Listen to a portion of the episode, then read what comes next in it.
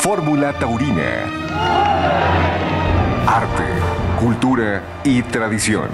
Todo lo que rodea a la fiesta brava con Alejandro Silvetti y Heriberto Murrieta en Fórmula Taurina. Aquí comenzamos.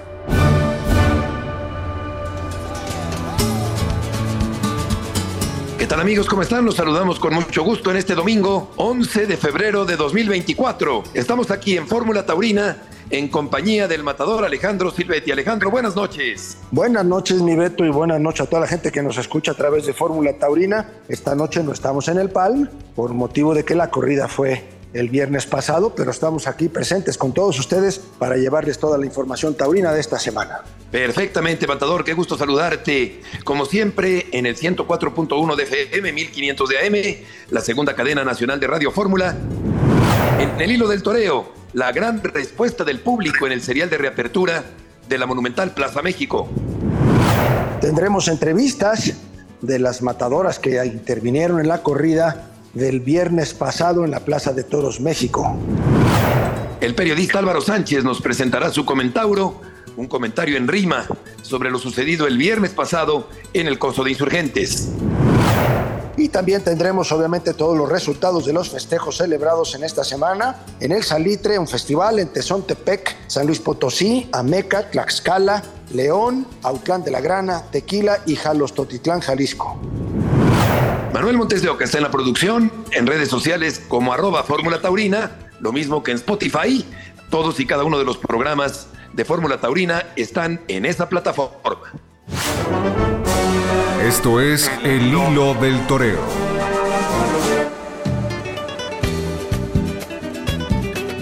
En el hilo del toreo queremos detenernos ante las grandes entradas, eh, particularmente las primeras tres corridas del serial de reapertura de la Plaza México, pero también en la cuarta corrida, porque la entrada del viernes fue muy buena al llamado de la corrida femenil, pero particularmente Matador, las tres primeras corridas con entradones, con llenos, 120 mil personas en tres tardes en la Plaza México, lo cual confirma la vigencia del espectáculo taurino en medio de tanta protesta, mucha de ella insultante y visceral, y la fiesta de los toros continúa fortaleciéndose y me da la impresión de que se ha centrado la afición taurina ante las circunstancias que se viven en la actualidad con el gran acontecimiento de la reapertura de la Plaza México. Desde luego, hay muchos más mensajes, creo yo, de todo esto que ha pasado. Me parece que sí es esta demostración que además es muy alentadora, ¿no? Para la empresa, para la propia afición taurina. Efectivamente, la fiesta de los toros está vigente, de que no tenían razón de haber cerrado la plaza, de que la gente lo que quiere es el espectáculo. Creo yo que que da muchísimo aliento, muchísima ilusión, muchísimas ganas de, de, seguir en la fiesta, de seguir, como lo habíamos dicho, pues de hacer nuestra mejor versión, de ser los mejores, ¿no? Y yo en ese sentido sí creo que ha habido triunfos y creo que han habido corridas muy bien presentadas, que están dándole, como mencionamos, ilusión a la, a a la afición, a la gente. Y este es un mensaje, pues de también saber que somos una multitud que creo yo se ha demostrado con estas tres entradas, cuatro entradas, pues mucho más grande de los que están en contra de la fiesta, que es algo que también pone mucho a la gente a pensar, ¿no? De acuerdo, de acuerdo, Matador. Yo creo que son días muy ajetreados, días muy revueltos, muy convulsionados, hablándose mucho en todas partes de la fiesta de los toros. Eh, creo que eh, esto es bueno para la fiesta, que se hable de la fiesta, que se hable positivamente de la fiesta como una manifestación popular, como una tradición, como arte, como un espectáculo arraigado en el gusto del mexicano. Se ha dado mucha eh, queja eh, también con respecto a los antitaurinos, agresiones físicas y verbales afuera de la plaza, también por parte de gente que no está a favor de la fiesta, pero que no respeta a la tauromaquia. Es decir, se puede estar en desacuerdo, se puede diferir, pero se puede dialogar en un marco democrático, de respeto, de argumentación. Desafortunadamente los antitaurinos en muchas ocasiones no se comportan de esa manera, sino que lo hacen de manera violenta, con una gran cantidad de epítetos y de insultos, a diferencia del aplomo, la educación, la mesura que tiene en promedio el aficionado taurino. Pero el hecho de haber tenido estas grandes entradas refleja desde luego el hecho de que hay interés por la fiesta de los toros y creo que lo importante ahora es eh, que no baje el listón. Evidentemente habrá carteles donde no estén 40 mil personas en la plaza, pero creo que es muy importante, Matador, darle continuidad, aprovechar esta inercia, no dejarla caer para que el espectáculo taurino se mantenga en lo alto, cada vez más fortalecido para resistir los embates que van a seguir viniendo en el futuro. Pero yo quiero regresarme un poquito a este mensaje de la agresión de los antitaurinos, ¿no? ¿Cómo lo debemos o cómo lo pudiéramos interpretar? De agresividad, que es la que menos entiendo, porque uno de los argumentos con los que ellos han debatido en contra de la fiesta, eh, y, recuerdo ahora el caso aquel de León, Guanajuato, en donde no querían dejar entrar a los niños, que porque les iba a generar un tema de violencia, la respuesta de los aficionados que ha sido muy educada, que ha sido respetuosa, que no ha sido violenta ni de enfrentamiento. Quiere decir entonces que están también equivocados con esos pensamientos que dicen que la fiesta de los toros genera violencia y genera que la gente nos volvamos violentos. Es al revés, el aficionado taurino es el que más mesura ha tenido en toda esta, en toda esta trayectoria de estas agresiones, ¿no? Creo yo que esa manera de agredir se pudiera interpretar, pues ahora sí, de, de saber que tienes una guerra perdida, ¿no? Porque no puede haber 200 gentes afuera de la Plaza de Toros México y adentro 40 mil. Y luego si lo multiplicas por tres, pues ellos serían 600 y nosotros 120 mil para poner números redondos, ¿no? Lo que yo creo que esto hace que también esa violencia, esta, esta interpretación de esa violencia pudiera ser el saberse perdidos. Exacto, yo creo que eso eh, debilita el discurso de los antitaurinos porque se pierde por completo la argumentación y al perderse la argumentación no hay sustento, no hay categoría, no hay puntería en el mensaje y por el contrario hay eh, muchos insultos y muchas groserías que lamentablemente han eh, proliferado en estos últimos días. De tal manera que eh, sí, ha sido una situación muy interesante de ser analizada desde el punto de vista social, desde el punto de vista de la percepción de la gente en la actualidad de la tauromaquia. Pero lo que viene por delante, pues está muy interesante también. Como ya comentabas, Matador, vienen carteles muy interesantes hasta casi fines de marzo. Todavía vienen corridas en las cuales se podrá confirmar esta aceptación por parte de mucha gente de la fiesta de los toros y sobre todo la vigencia de un espectáculo que tiene muchos elementos para seguir adelante, siempre y cuando, claro, las cosas se sigan haciendo bien, con inteligencia, con promoción, a favor de una fiesta de los toros que pueda llegar a más gente, incluso aquella que como la noche del viernes, que había muchísimos jóvenes en la plaza, tenga la curiosidad de formar su propio criterio, de formar su propia opinión y no eh, desestimar o descalificar a la tauromaquia sin haber ido nunca antes a la Plaza de Toros. Y fíjate, independientemente que tienes razón en esta parte, ¿no? De, hablar de los jóvenes, pero yo esta parte también me gustaría hacer una reflexión y no es que yo esté en contra del derecho de apartado, pero sí creo que el hecho de que las corridas se abrieran una semana antes la venta de los boletos al público, eso también ha hecho que la gente que, que, que como dices tú, pues si son esos jóvenes o son otros aficionados o gente nueva, que no necesariamente tiene que ser joven, que no había ido a los toros, en estas ocasiones decidió ir, pero también no teniendo el derecho de apartado los boletos hasta el viernes en la noche, sino que se abriera la venta. Yo creo que eso también hizo que fuera otra gente que normalmente, no, pues ya sea por la razón que sea, por curiosidad o porque quería ir o porque siempre ha querido ir y no, ir y no había podido, pues yo creo que esta parte también ha permitido que la gente joven y que los aficionados se hayan podido sumar al, al público porque tuvieron acceso a comprar boletos y tuvieron tiempo para hacerlo y tuvieron oportunidad de acceder a, sitios buenos o de su capacidad económica que ellos elijan para poder ver corridas de toros, que eso a veces con el sistema normal del derecho apartado, eso no se había dado. Es cierto, es un buen punto para facilitar la compra de boletos y para que se mantenga esta tónica de grandes entradas en la Monumental Plaza de Toros México. Agregaría solo para terminar este hilo que eh, hemos visto a muchísima gente al terminar las cuatro corridas que se queda en la plaza, en los patios de la parte del nivel de la calle de la plaza, para seguir la fiesta, escuchar música, seguir consumiendo, seguir divirtiéndose y me parece que es una idea que está resultando bastante bien a la empresa porque se queda mucha gente matador después de la corrida para continuar con el comentario de lo que se acaba de ver en el festejo en la Plaza México.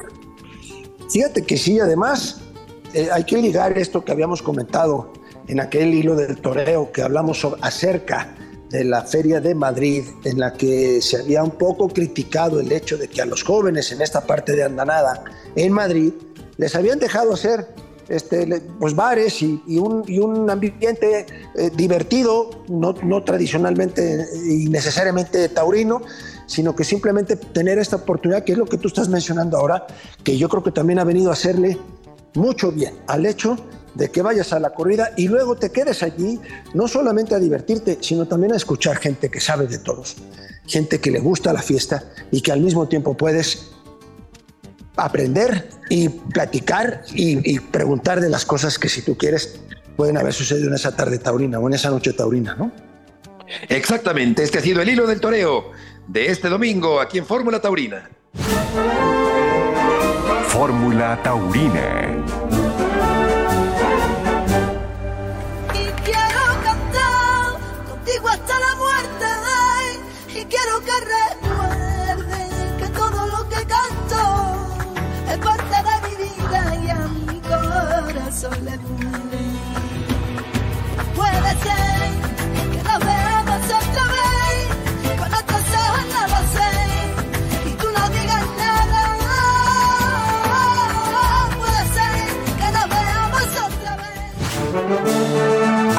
Vamos en el primer tercio. En un momento continuamos en Fórmula Taurina.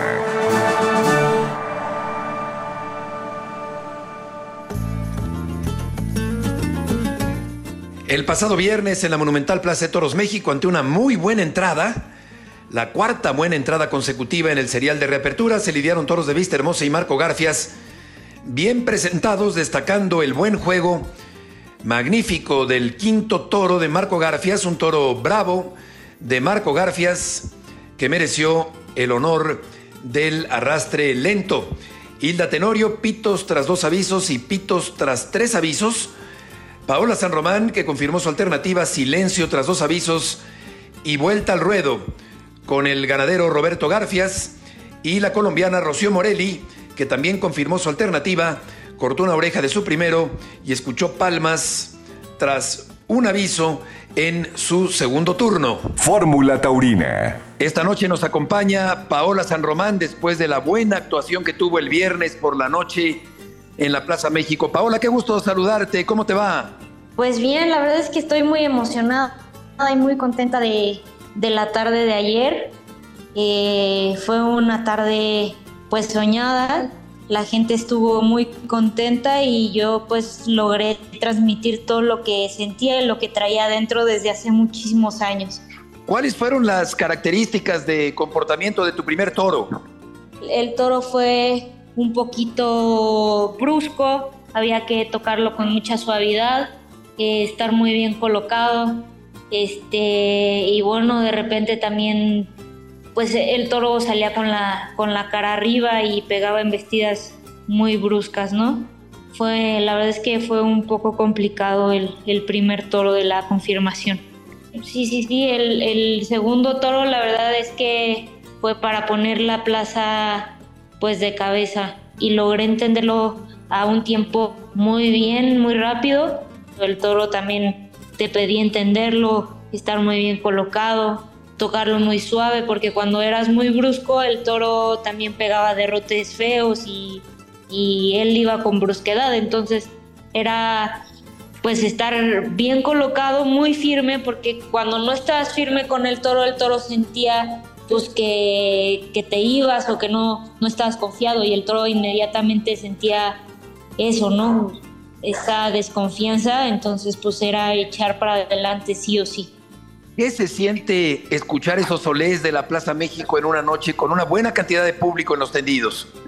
Eh, fue mágico, la verdad es que pues obviamente nunca lo había vivido desde abajo, ¿no? Claro, lo había vivido de, de aficionado y bueno, ya México me dio una probadita de, de miel y bueno, pues esperemos poder regresar a la plaza y ahora salir con las orejas en la mano. Lástima de la espada, pero yo creo que hubiera cortado dos orejas. ¿Cómo te sentiste precisamente, ya que lo mencionas, en la suerte suprema en tus dos toros? Pues hay que trabajar bastante la espada.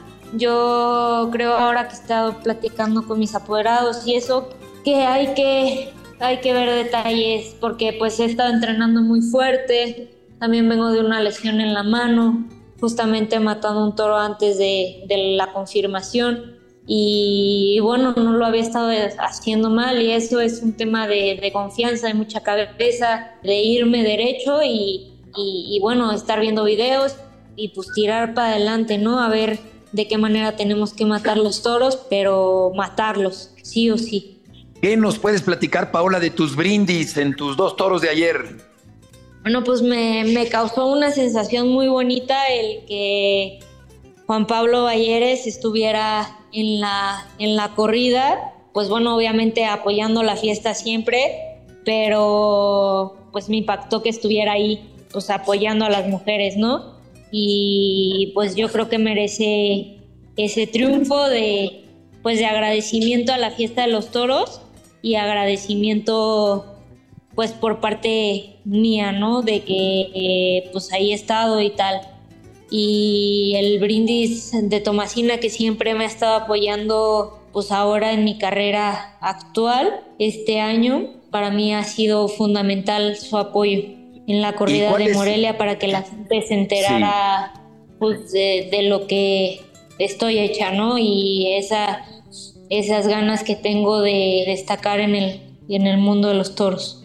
Eh, tu actuación de Morelia precisamente qué tanto te dio la pauta de lo que pensaste que podías hacer la noche del viernes en la Plaza México? Personalmente me dio que yo sé que soy una gran torera y que puedo echar mucho para adelante y esa confianza y esa seguridad que la adquirí entrenando y todos los días, porque bueno, pues he toreado muy poco este año y el año pasado y pues ahora sí que todos los años, ¿no?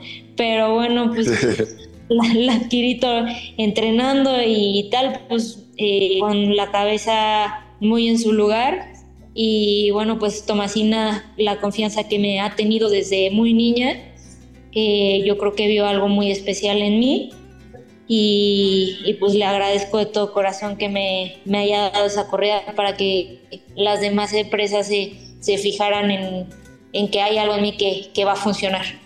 Durante tu actuación del viernes en la Plaza México, ¿no sentiste ninguna secuela de la reciente cornada en la ganadería de Tepeyahualco? Sí, sí, sí, sí. Eh, pues bueno, tiene, es muy reciente la cornada. Vengo con dos lesiones, una en la mano y la cornada que pues no fue una cornada chica a pesar de que fue una vaca.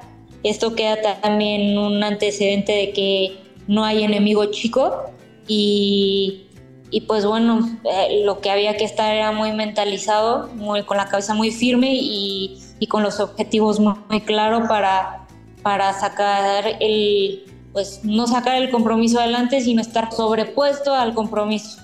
Oye Paola, ¿y cuál es la labor que está realizando Víctor Pastor? Eh, pues estoy entrenando con, con el matador Víctor, este, me está acompañando al campo, eh, me voy algunos días a León a entrenar con él, a, ver errores que, están, que estoy teniendo en el campo y, y pues bueno, eh, también en las corridas y, y, pues esa es la labor, ¿no? Pues ahora sí que eh, en la parte del apoderamiento. Paola, ¿qué opinas de los insultos que hemos recibido los taurinos en los últimos días? Pues creo que nosotros nos hemos comportado de una manera pues muy decente y ellos son los que han pues nos han agredido pues ya bastante, o sea, en mis redes sociales, en Facebook sobre todo, he tenido comentarios o sea, desgastantes que fueron, o sea, que fue ver antes de la corrida de México, híjole, ¿qué te puedo decir? Pero pues ahí se nota nuestro ¿Qué, es lo peor que te han escrito, Paola? Pues deseándome la muerte literalmente. Qué barbaridad. ¿No sería mejor no asomarse a leer esos comentarios? Sí, sí, claro, obvio. Eh, lo que pasa pues que uno también quiere contestar a, a, las personas que están cerca y eso también es importante, ¿no? El estar cerca de la gente que es la que te apoya, la que va a la plaza, la que te da la mano y la que te aplaude cuando pegas un muletazo bueno, pues siempre hay que estar cerca de ellos. Oye, Paula, ¿qué te dijo Hilda Tenorio en el momento de la confirmación de alternativa? La verdad es que fue una confirmación muy bonita, unas palabras que me llegaron, que pues se acordaba de, de sus inicios, que me veía muy en, en mi papel, que le daba mucho gusto eso y que era una gran persona y una gran amiga. Excelente. Y que mucha suerte. Qué bien. Oye, y por último, ¿cuál fue el momento más importante o la tanda de muletazos más importante de la noche del viernes? Pues yo creo que fue un, una faena muy redonda, muy, muy en general. La verdad es que me sentí muy a gusto con el toro. Eh, como te comento, o sea, a lo mejor el toro transmitía que era bueno, pero también había que estar muy firme y y pues no dudarle, ¿no? Y eso también me, llena de satisfacción el poder haberle aguantado muletazos que, que, el toro te exigía no, no moverte ni un pelín, ¿no? Porque él lo sentía inmediato.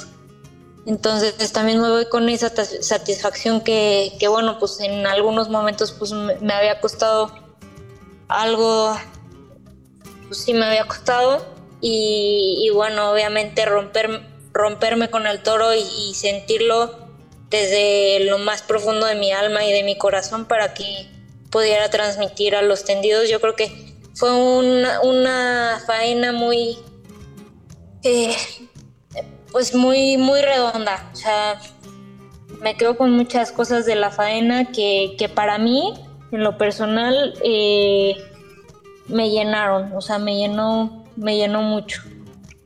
Sí, emocionaste al público, a mí en lo particular en la narración, en algunos momentos de, del segundo toro. ¿Sientes que la actuación de la México traerá consigo nuevos contratos en otros lugares de la República Mexicana?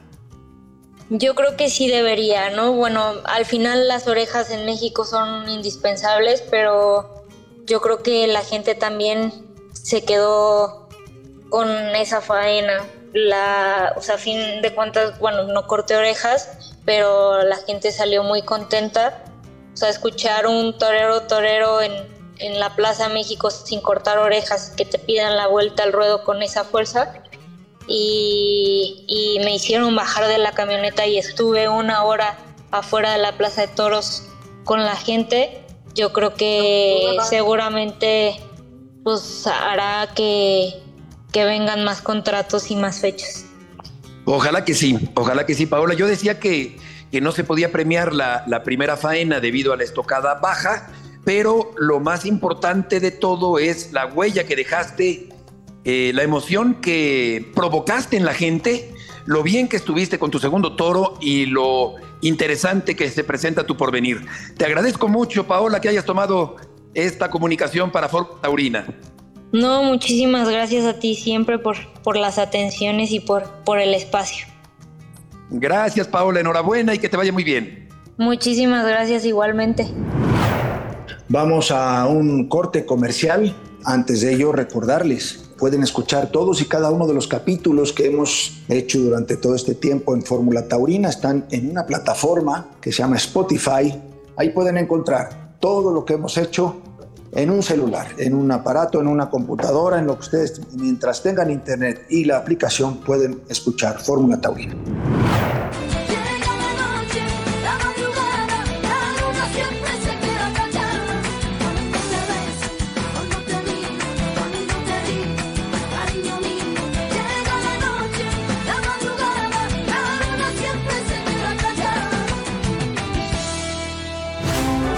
Fórmula Taurina. En un momento continuamos.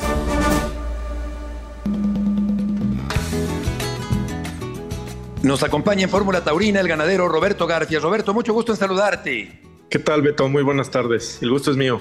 Cuéntanos eh, cuáles consideras que fueron las características de ese toro que fue tan aplaudido el viernes por la noche en la Plaza México?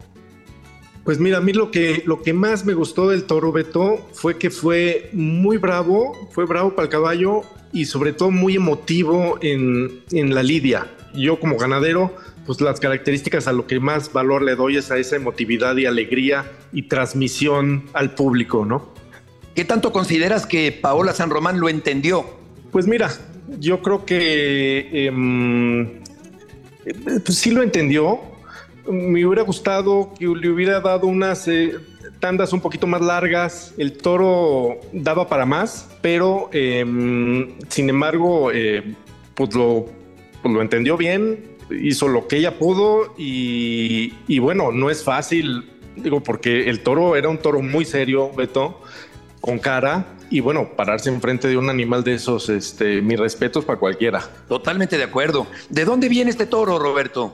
Es hijo de un cemental 81 de la P, de mi prima Ángela María, de los Cues, de la ganadería de los Cues. Y este toro 81 es una consanguinidad de aquel toro 28X al que Pablo Hermoso de Mendoza le cortó el rabo en la México, un toro castaño, este, muy bravo. Entonces, por el lado del padre y la madre de este cemental 81, eh, tiene a este, a este toro 28X. Un, magnífico toro, realmente, eh, el que se lidió en la México y la vuelta al ruedo muy merecida. ¿Qué sentías en el momento de la vuelta al ruedo? Híjole, Beto, pues una gran satisfacción de todo el, esfuerzo de, llevar la ganadería, que no es nada fácil y, cualquier ganadero de Bravo coincidirá conmigo. Es complicado. El campo mexicano, con estas secas tan recurrentes, eh, em- nos hace batallar muchísimo. Los forrajes por las nubes de caros, este, sin pasto en los potreros, eh, índices de aparición muy bajos. Entonces, este, pero bueno, finalmente estamos al pie del cañón, todos los ganaderos eh, haciendo esto con mucha afición y con mucha pasión por lo que nos gusta.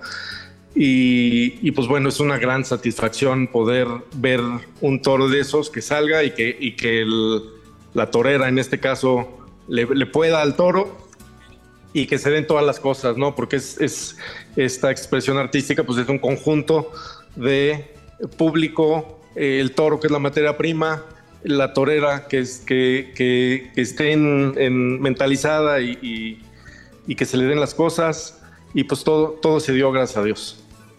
Claro, es como una recompensa a tanto esfuerzo y a tanta inversión. Esto me lleva, Roberto, a preguntarte qué tan complicado es sostener económicamente una ganadería actualmente en México. Híjole, Beto, sí, sí es complicado. Eh, ya definitivamente, eh, pues no es el negocio que fue para la, nuestra generación anterior, que mi tío Javier, mi tío Pepe y mi papá, que, que vieron otra, pues otra época del, del toreo en México. Eh, hay mucho menos festejos, eh, pues tampoco es complicado para las empresas, con, con, pues con menos gente que va al, a los eventos taurinos. Este, y, y, pues sí, nosotros, digo, sin, eh, hemos ido reduciendo la ganadería por lo mismo de que, de que la, pues la situación actual de la fiesta brava en México, pues, pues este, está complicada. Eh, hay menos festejos y, y, pues hay que tratar de, en nuestro caso que estamos en el desierto potosino, eh, pues tratar de, hacer lo mejor que podemos con el campo potosino, eh, que es desértico y, y pues sí, eh, económicamente, eh, pues mira, a veces hay que ponerle en años complicados como estos dos últimos que son muy secos y, y, la sequía sí nos pega, sí nos pega bastante en el mantenimiento de las vacas. Este, habrá años buenos en el futuro, eh, muy llovedores y con mucho pasto, que no nos cueste tanto la ganadería, pero, pero bueno, pues aquí estamos siguiendo el legado de, la familia, este, con mucha pasión y con mucho cariño. Una familia y un apellido con un enorme prestigio en el mundo de los toros, en la ganadería brava mexicana. ¿Tú ya estabas involucrado en la ganadería desde antes del fallecimiento de tu padre? Sí, Beto. Yo, bueno, mi papá, arquitecto, este, muy apasionado por el rancho, por la ganadería, pero, pero pues a fin de cuentas arquitecto y, y yo de los cuatro hijos pues fui el único que, que tuvo la pues, afición por el campo y por el rancho. Y yo desde el año 2000 em, fue cuando me empecé a involucrar mucho en la ganadería, sobre todo en el tema de los empadres, eh, no tanto en las ventas del ganado bravo, pero en los empadres sí. Ahí mi papá me dio oportunidad de, de, pues, empezar a, tomar decisiones. Eh, venía aquí a la hacienda de los jueces de mi tío Javier a, escoger sementales. Yo era el que me metía los libros de don Javier, le preguntaba, platicaba con él. Eh, y me fui involucrando mucho en, en, todas las, las, líneas genéticas, las familias. Y, y, pues finalmente cuando, cuando mi papá este, fallece, pues para mí sinceramente no fue tan difícil eh, seguir la, la pues ya, ya, llevaba la ganadería yo en, en, realidad, entonces pues no, no, no hubo tanto shock o, este, o problema para continuar, ¿no? Claro. ¿Cuál es el toro que buscas en la ganadería que lleva el nombre de tu padre? Pues yo busco un toro básicamente como el de ayer, Beto, un toro muy emotivo y con transmisión, que es lo que, lo que yo busco en las tiendas y lo que a mí más me, me, transmite y me, hace sentir como, como ganadero y como espectador también. Eh, mm, un toro que, tenga mucha transmisión, eh, obviamente que si puede tener transmisión y calidad, pues mucho que mejor, ¿no? Pero a lo que más valor le doy es, es a la emotividad. ¿Qué opinas, Roberto, de las, de las críticas y los insultos que los taurinos hemos recibido en los últimos días? Pues mira, Beto, como los nombres que le puse a los toros el día de ayer. Yo lo que les pido a, a esas gentes es respeto, es tolerancia y, y, y nosotros pues debemos defender lo nuestro, que es la fiesta brava. Y por lo que toca a los entradones de las tres primeras corridas y a la buena entrada del viernes en la noche, ¿cuál es tu opinión? Pues que el, el, más importante, el actor más importante de todo esto, Beto, es la afición. O sea, pueden, podemos ser los mejores ganaderos, tener el mejor toro con los mejores toreros, pero si las plazas están vacías, la fiesta está muerta. Y estos dos llenos, o los tres llenos de las primeras corridas en la México y, el entradón de ayer, yo creo que nos demuestra a toda la afición que la fiesta está más viva que nunca y debemos defenderla. Y la mejor forma de defender la fiesta es yendo a las plazas y, yendo a los toros. De acuerdo. ¿Tienes algún encierro vendido para los próximos meses?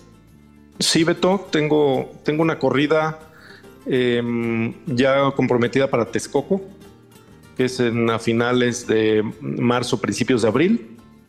Em, entonces por ahí ojalá que, resulten las cosas y por, por ahí estaremos. Roberto, te agradezco mucho que hayas eh, tenido esta comunicación para Fórmula Taurina. Enhorabuena por ese magnífico toro, muy completo, muy emotivo, bravo y noble y con transmisión, con repetición también, que se lidió el viernes por la noche en la México. Que te vaya muy bien. Muchas gracias, Beto y saludos a toda la afición. Después de escuchar a Roberto Garfias, algunos datos de esta importante ganadería del desaparecido criador Marco Antonio Garfias de los Santos, que mandó su primera corrida a la Ciudad de México, pero no a la Plaza México, el sábado 5 de diciembre de 1987 al Palacio de los Deportes, con seis toros para Curro Rivera, Manolo Arruza y Miguel Baez Litri, que cortó una oreja envió su primera corrida de toros a la Plaza México, a la Monumental Capitalina, el 28 de febrero de 1991, con seis toros para el diestro cordobés Antonio José Galán, Gerardo Montejano y Héctor de Granada. El 12 de noviembre de 1994, en el toreo de Cuatro Caminos, Enrique Garza cortó dos orejas y Pepín Liria cortó una oreja también de un toro de Marco Garfias. El 17 de diciembre de 1995, el Sotoluco le cortó las dos orejas a un toro de regalo de nombre Califa.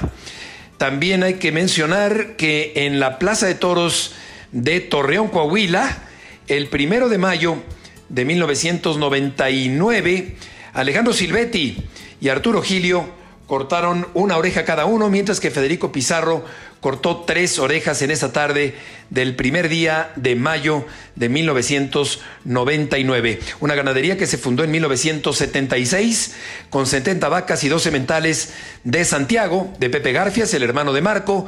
Para 1979 agregó 60 vacas y 13 mentales de Garfias y la primera aparición de Marco Garfias en la Plaza México pero en una novillada, no como corrida de toros, que fue como decíamos en el Palacio de los Deportes, fue el 28 de octubre de 1984, el Sotoluco, Mauro Vázquez y José Roberto Garza, en eh, una tarde en la que José Roberto le cortó las dos orejas a su primero, de nombre Alarife, y una más al que cerró plaza, de nombre Alquimista.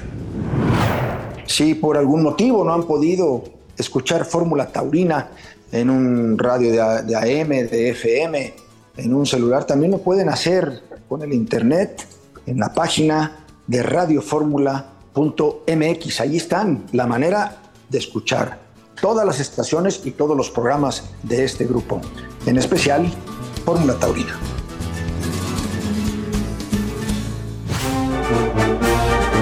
En un momento continuamos con el final de la faena de Fórmula Taurina.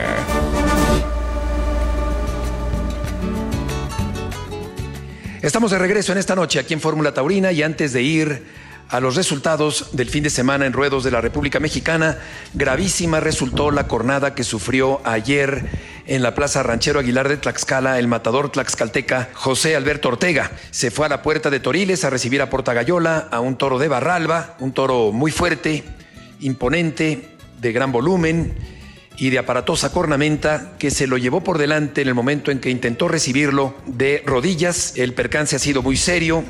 El toro prende a la altura del cuello, le infiere una cornada muy seria en la cabeza, una fractura del hueso temporal, una fractura del arco cigomático, pero lo más peligroso, lo más grave, lo más delicado ha sido que la cornada fue penetrante de cráneo, una cornada que pone en peligro la vida de José Alberto Ortega, aparte de la luxación de la mandíbula. Yo tengo la impresión de que se puso demasiado cerca de la salida del toro de Barralba en esta forma de recibir a Portagayola. Hay distintas eh, distancias de los toreros que reciben a Portagayola, algunos muy cerca de la puerta de Toriles, otros a media distancia, otros de plano en los medios de la plaza dando ventajas al toro.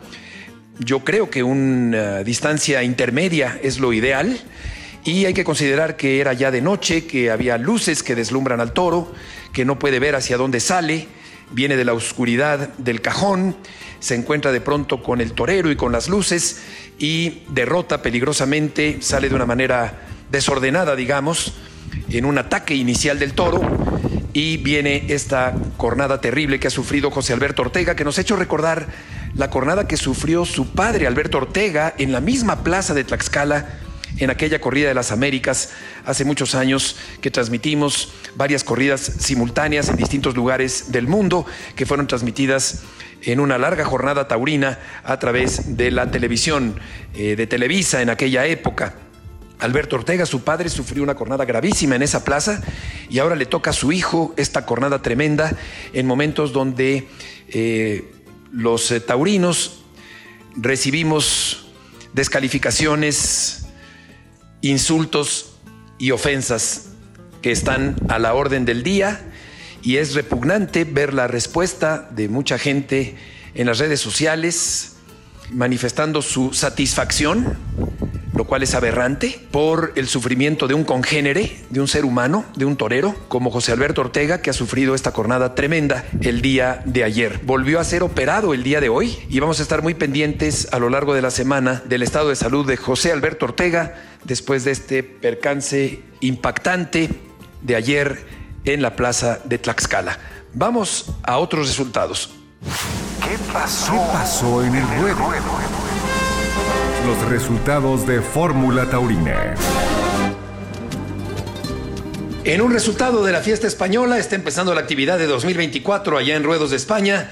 El novillero mexicano Bruno Aloy empezó su temporada española el día de hoy allá en Ajalbir, localidad de la Comunidad de Madrid, tuvo una buena actuación Bruno Aloy, a pesar de que resultaron complicados los novillos de Guadalest que tuvo que enfrentar el día de hoy en esta novillada, pero ahí está la solvencia, la cabeza clara, el oficio, la técnica, la seguridad, el valor sereno que sin duda tiene Bruno Aloy, que han gustado el día de hoy allá en Ajalbir, en la Comunidad de Madrid, en una plaza portátil, esta novillada de feria.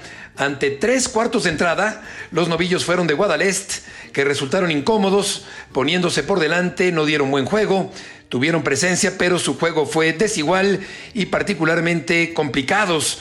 Los dos novillos que le tocaron al novillero mexicano Bruno Aloy, que recientemente dejó una grata impresión en el Palacio del Arte de Morelia, en una novillada televisada por Juan Toro, allá en la capital de Michoacán.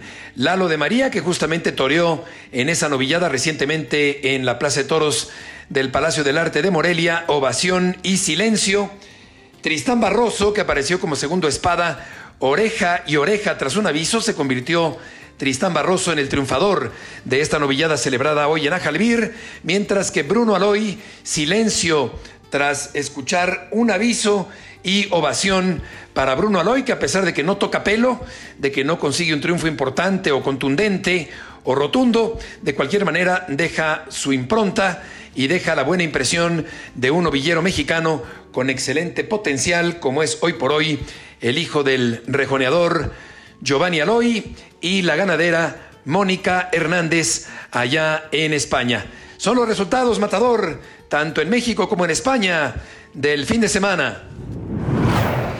El día de ayer, en la Plaza de Toros La Luz, allá en León, en la cuarta corrida de feria, una tarde nublada, ante media entrada los toros de Tenejac, bien presentados, de buen eh, juego en términos generales, destacando el segundo y el sexto, que fueron premiados con el honor del arrastre lento, el Tlaxcalteca Uriel Moreno El Zapata, silencio y silencio tras un aviso, el español David Galván cortó cuatro orejas, dos en su primero y dos en su segundo, mientras que el hidrocálido Luis David Adame cortó una y dos orejas respectivamente el día de ayer allá en la Plaza de Toros La Luz, en León, Guanajuato. Mientras tanto, en Nautlán de la Grana, Guillermo Hermoso de Mendoza e Isaac Fonseca salieron a hombros de la corrida de carnaval allá en la Plaza de Toros de Autlán de la Grana. En la Plaza Alberto Valderas, la primera corrida del serial taurino de 2024. Tres cuartos de entrada, una tarde agradable con viento que estuvo molestando a los toreros a lo largo de la función. Los toros fueron de Teófilo Gómez muy bien presentados y de buen juego en general, con excepción de los que le tocaron al payo y también se lidiaron dos toros de Villa Carmela, bien presentados, destacando el segundo de Villa Carmela que fue premiado con el arrastre lento. Guillermo Hermoso de Mendoza, ovación y dos orejas. Octavio García el Payo, silencio en su lote. Ernesto Javier Calita cortó una oreja en su primero y fue ovacionado en su segundo toro, mientras que Isaac Fonseca cortó una oreja en su primero y otra oreja en su segundo toro. Isaac Fonseca se alista para torear su encerrona con cuatro toros el próximo sábado, el sábado 17 por la tarde, en el Palacio del Arte de Morelia, yendo por delante la rejoneadora Estefanía Uribe. Los toros serán de Torreón de Cañas para el matador michoacano. Una corrida que será transmitida a través de la plataforma One Toro TV el próximo sábado por la tarde allá en Morelia. Comentauro por Álvaro Sánchez. Plaza México, temporada de reapertura, 9 de febrero del 2024 corrida femenil con toros de Vista Hermosa y Marco Garfias para Hilda Tenorio, Paola San Román que confirmó la alternativa y Rocío Morelli que también confirmó. De este femenil trío, el quehacer de Hilda Tenorio fue poco satisfactorio, protestando el graderío. Tras su orejita Rocío, de milagro salió ilesa. Paola, con más firmeza, hizo faena ligada, pero al fallar con la espada, faltó al pastel la cereza. Álvaro, muchas gracias por tu comentario sobre la corrida femenil. Después de escuchar ya la ficha, de escuchar a Paola San Román, eh, de escuchar eh, a Roberto Garfias, cabe también agregar, ya para terminar, para redondear lo que ocurrió el viernes por la noche, que Ricardo Morales, el güero de la capilla, tuvo una muy buena actuación picando al cuarto de la tarde, su hijo de la noche, quiero decir, su hijo Eric Morales en el quinto también, mientras que Alejandro Martínez, el popular Pollo Martínez, eh, picó muy valientemente al sexto, que lo mandó al callejón en el primer puyazo en un tumbo espectacular, que de hecho desvencijó la puerta de acceso al callejón o al ruedo, según el caso, y se rompieron las bisagras, las charnelas de la puerta que tuvieron que reparar rápidamente los carpinteros de la Plaza de Toros México. Así que esos fueron algunos de los sobresaltos que hubo en la noche, en una noche de buenos eh, puyazos por parte de los eh, subalternos, así como también cabría añadir que en el tercio de banderillas, en el tercer toro, destacó José Ventura Venturita que fue ovacionado en el tercio. Las cuadrillas han estado bien en términos generales en estos primeros cuatro festejos del serial de reapertura de la Monumental Plaza de Toros México. Viene la pausa eh, del día de hoy, una pausa que ya se consumó ante la presencia del partido del fútbol americano, del Supertazón, pero el próximo domingo regresa la actividad a la Monumental Plaza de Toros México en este serial de reapertura del Coso Capitalino. Y estamos llegando, Matador, al final del programa. Les damos las gracias a toda la gente que nos ha escuchado, a toda la gente que nos ha tenido esa paciencia y les damos las gracias también a todos los aficionados nuevos que nos hemos enterado que están escuchando Fórmula Taurina. Buenas noches, gracias mi Beto por todo, por los resultados y suerte siempre. El público salió toreando. Nos esperamos el próximo domingo 9 de la noche en nuestra Fórmula Taurina con Alejandro Silvetti y Heriberto Murrieta. Fórmula Taurina